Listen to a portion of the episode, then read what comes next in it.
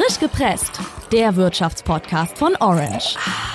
Vielleicht sollten wir heute mal über ein Thema reden, das uns schon länger beschäftigt. Handelskrieg, Handelsstreit, Strafzölle, das hört man ja seit Wochen immer wieder in den Nachrichten. Aber was ist da jetzt eigentlich genau los? Und welche Auswirkungen könnte das eigentlich für euch haben?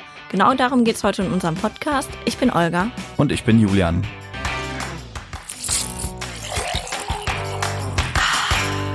US-Präsident Donald Trump hat ja vergangene Woche erneut angedroht, Strafzölle auf Autoeinfuhren aus Europa zu verhängen. Die Rede ist jetzt auf einmal von 20 Prozent. Aber warum will er das jetzt eigentlich genau machen?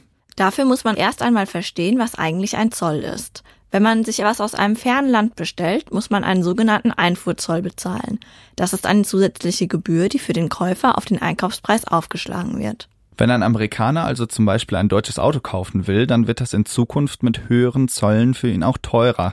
Damit will Donald Trump erreichen, dass seine Landsleute lieber Autos der heimischen Produzenten kaufen, also zum Beispiel von Ford oder General Motors und nicht mehr ebenso viele Autos aus Deutschland. Deutsche Autos sind in den USA nämlich sehr beliebt. Im vergangenen Jahr hat Deutschland 550.000 Autos in die USA verkauft, also jeden Tag etwa 1500 Stück. Von diesem Geschäft hängen viele Arbeitsplätze in Deutschland ab.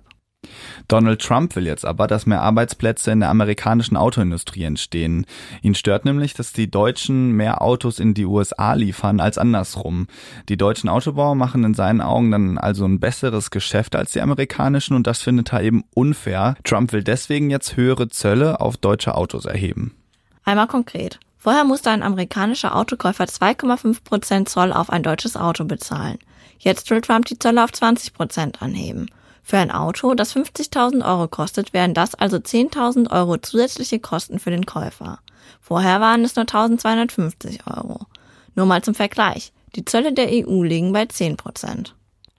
Weil die USA ihren Zoll anheben wollen, hat die EU jetzt gesagt, okay, wenn ihr unsere Produkte höher besteuert, dann machen wir das mit euren Produkten eben genauso. Und deswegen könnte es bald für euch auch bald teurer werden, Jackie Cola zum Beispiel zu trinken.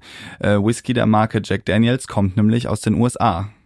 Und im schlimmsten Fall geht es jetzt immer so weiter. Deswegen spricht man auch von einem Handelskrieg. Zuerst erhöht das eine Land die Zölle, dann wieder das andere, dann wieder das erste und immer so weiter.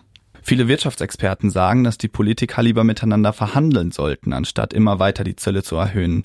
Denn am Ende gibt's bei so einem Handelskrieg eigentlich fast nur Verlierer. Zum Beispiel die Bürger, die mehr für die Produkte bezahlen müssen, aber auch die Mitarbeiter in den Unternehmen, wie zum Beispiel Daimler oder BMW. Im schlimmsten Fall könnten einige von ihnen ihren Arbeitsplatz verlieren, wenn Europa und die USA weniger Geschäfte miteinander machen. Und auch die Unternehmen in den USA, die Waren in die EU exportieren, könnten bald unter den Strafzöllen der EU leiden. Der Motorradhersteller Autohersteller Harley Davidson hat deswegen zum Beispiel schon angekündigt, einen Teil seiner Fabriken in ein anderes Land zu verlagern, damit für seine Produkte keine Strafzölle mehr in Europa fällig werden. Das war's für heute. Wir freuen uns wie immer auf euer Feedback. Bis nächste Woche. Ciao. Ciao. Frisch gepresst, der Wirtschaftspodcast von Orange.